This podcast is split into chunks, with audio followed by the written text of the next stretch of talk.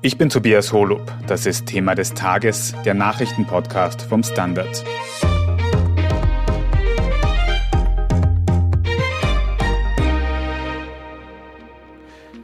Die Europäische Union will russisches Öl verbannen und damit Putins Vormarsch in der Ukraine stoppen.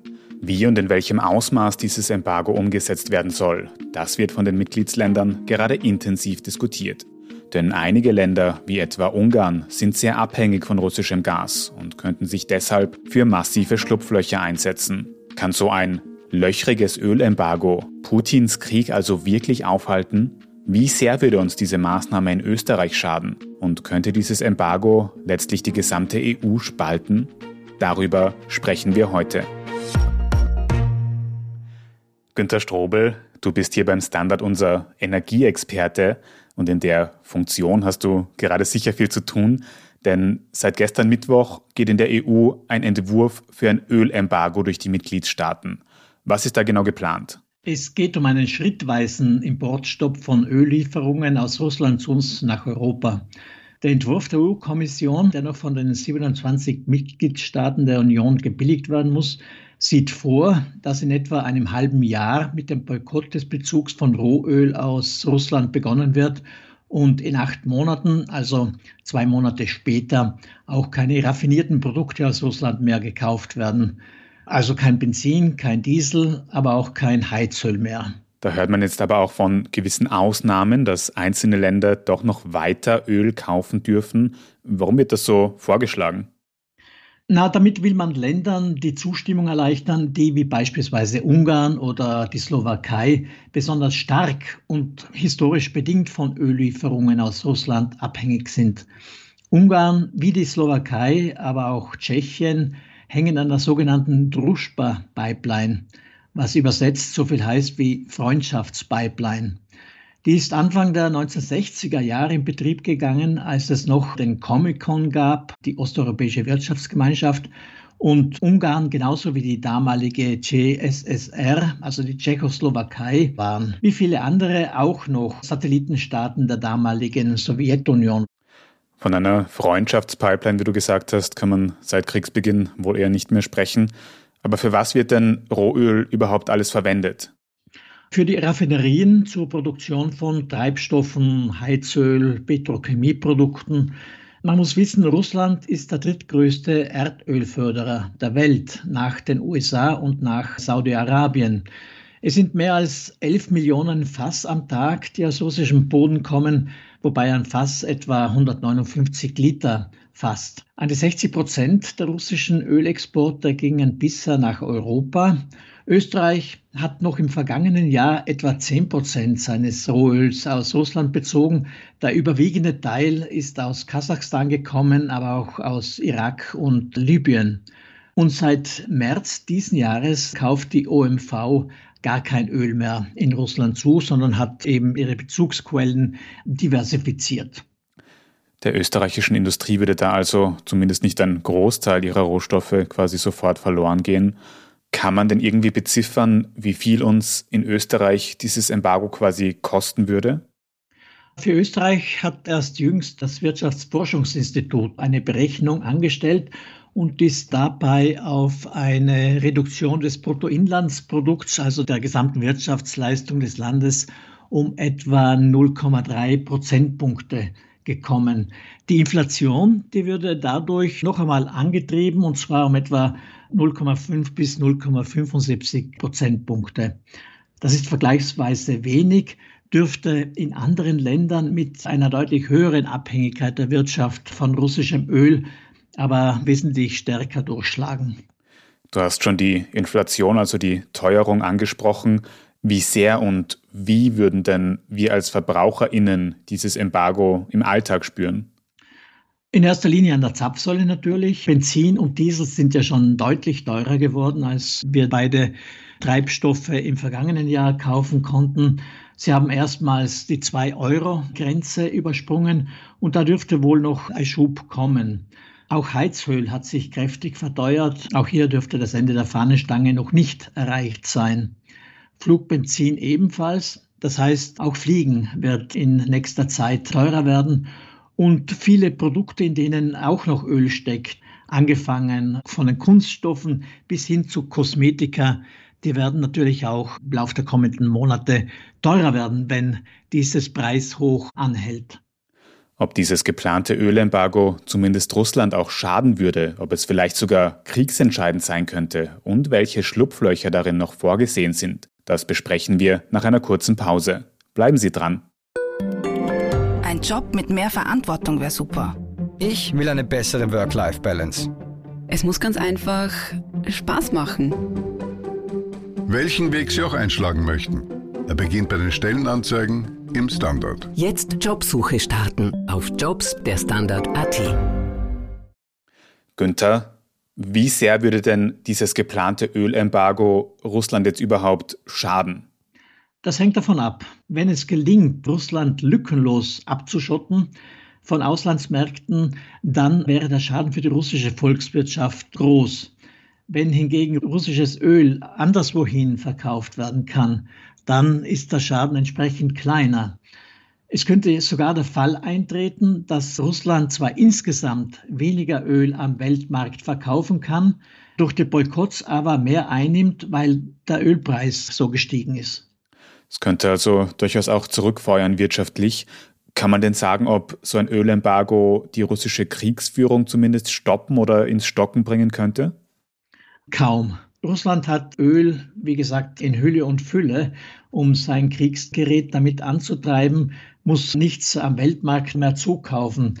Also Russland kann weiter seine Wirtschaft wie gehabt, wie schon in den vergangenen Monaten auf niedrigerem Betriebsmodus weiterführen.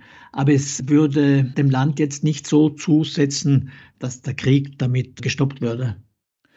Jetzt haben wir schon besprochen, dass aus diesem Embargo einige stark betroffene Länder ausgenommen sein sollen. Aber kann denn dann Russland nicht an diese Länder einfach quasi munter weiter Öl verkaufen und die exportieren es dann vielleicht aus wirtschaftlichen Gründen wieder in die restliche EU? Darauf muss man sicherlich ein wachsames Auge haben, dass das nicht geschieht. Und ich nehme auch stark an, dass von Seiten der EU da genau kontrolliert werden wird weil ansonsten würde das Ganze keinen Sinn machen, wenn der Boykott indirekt über Mitgliedsländer der EU unterlaufen werden würde. Mhm. Bis jetzt ist das Ganze ja auch nur ein Entwurf. Kann man denn schon die Zustimmung der verschiedenen Mitgliedsländer in der EU abschätzen? Also die überwiegende Mehrheit ist dafür, auch wenn man in den Hauptstädten weiß, dass das nicht zum Nulltarif geht und man Belastungen im Gegenzug in Kauf nehmen muss. Österreich ist beim Ölboykott dabei, weil auch weniger betroffen, als dies bei einem Gasboykott der Fall wäre. Auch Deutschland ist mittlerweile auf die Befürworterlinie umgeschwenkt, nachdem man anfangs relativ skeptisch war, weil man doch auch eine erhebliche Abhängigkeit hatte von Öl. Aber in Deutschland ist es gelungen, beispielsweise binnen weniger Wochen den Anteil von russischem Öl am Gesamtbedarf von ursprünglich 35 auf mittlerweile nur noch 12 Prozent zu reduzieren. An welchen Staaten könnte es dann scheitern quasi noch? Hauptsächlich Ungarn, aber auch die Slowakei und Tschechien haben Bedenken angemeldet. Aber auch aus Bulgarien sind kritische Stimmen zu hören. Die meisten rufen nach einer längeren Übergangsfrist beziehungsweise nach Solidarität wenn es dann hart auf hart gehen sollte. Also Sie sagen, ein Jahr Übergangsfrist ist uns zu knapp, um die Abnabelung zu schaffen von Russland. Wir müssten bis Ende 2024 sozusagen diese Ausnahme bekommen. Und wie geht es da jetzt konkret weiter? Rechnest du mit einem baldigen Beschluss oder könnten sich die Mitgliedsländer doch noch stärker zerstreiten? Ich gehe schon davon aus, dass relativ rasch eine Einigkeit in den EU 27 gefunden wird, zumal die EU-Kommission vor wenigen Tagen erst gesagt hat, sie wolle mit dem Entwurf erst rausrücken, wenn absehbar ist, dass es die Zustimmung aller 27 dazu gibt. Legt irgendeines dieser Länder sein Veto ein, dann wäre es aus. Also dann könnte man diesen Boykott nicht umsetzen. Das heißt, du gehst aber davon aus, dass es zu diesem Beschluss kommen wird? Ich gehe davon aus, dass es noch Abänderungen in einzelnen Punkten gibt, etwa was die Übergangsfristen betrifft, aber dass in relativ kurzer Zeit der Beschluss da sein wird, wir machen den Boykott. Da könnte es also recht schnell noch spannend werden. Wir schauen gespannt nach Brüssel. Vielen Dank für diese Einschätzungen, Günter Strobel. Bitte gerne. Wir machen gleich weiter mit unserer Meldungsübersicht. Die Zwischenzeit können Sie ja nutzen, um Thema des Tages auf Ihrer liebsten Podcast-Plattform zu abonnieren. Sehr gerne auch eine gute Bewertung dort lassen. Wir sind gleich zurück.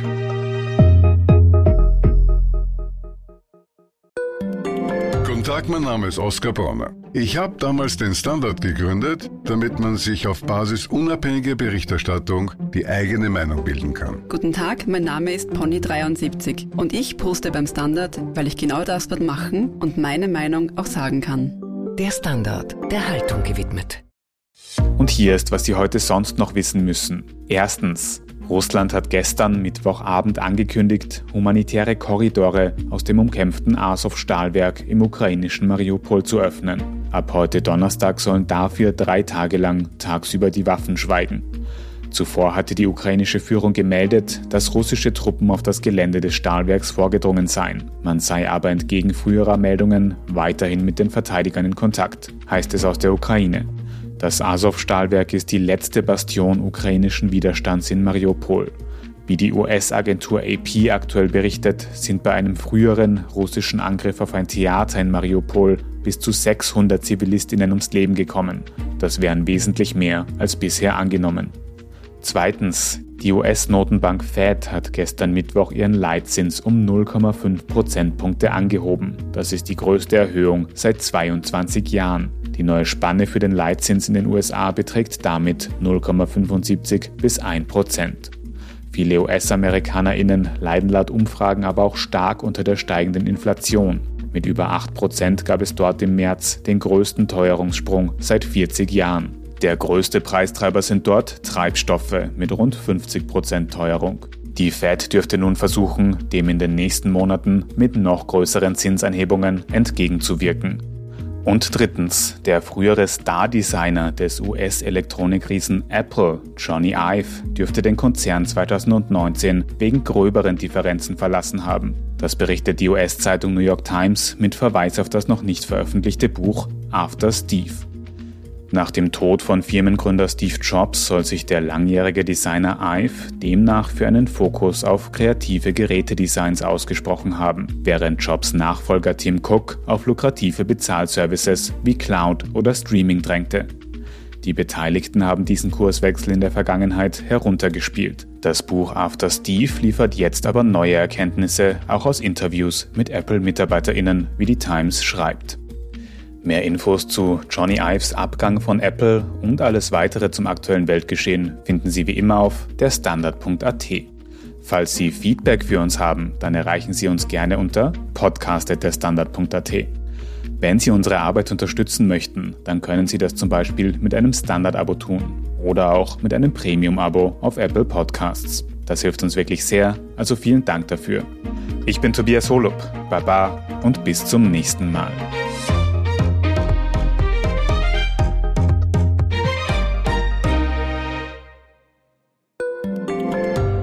Kleine Wohnung im Zentrum, das wär's. Ich will ein richtiges Zuhause für meine Familie. Mein Traum, ein Haus am See. Was auch immer Sie suchen, Sie finden es am besten im Standard. Jetzt Immosuche starten auf Immobilien der Standard.at.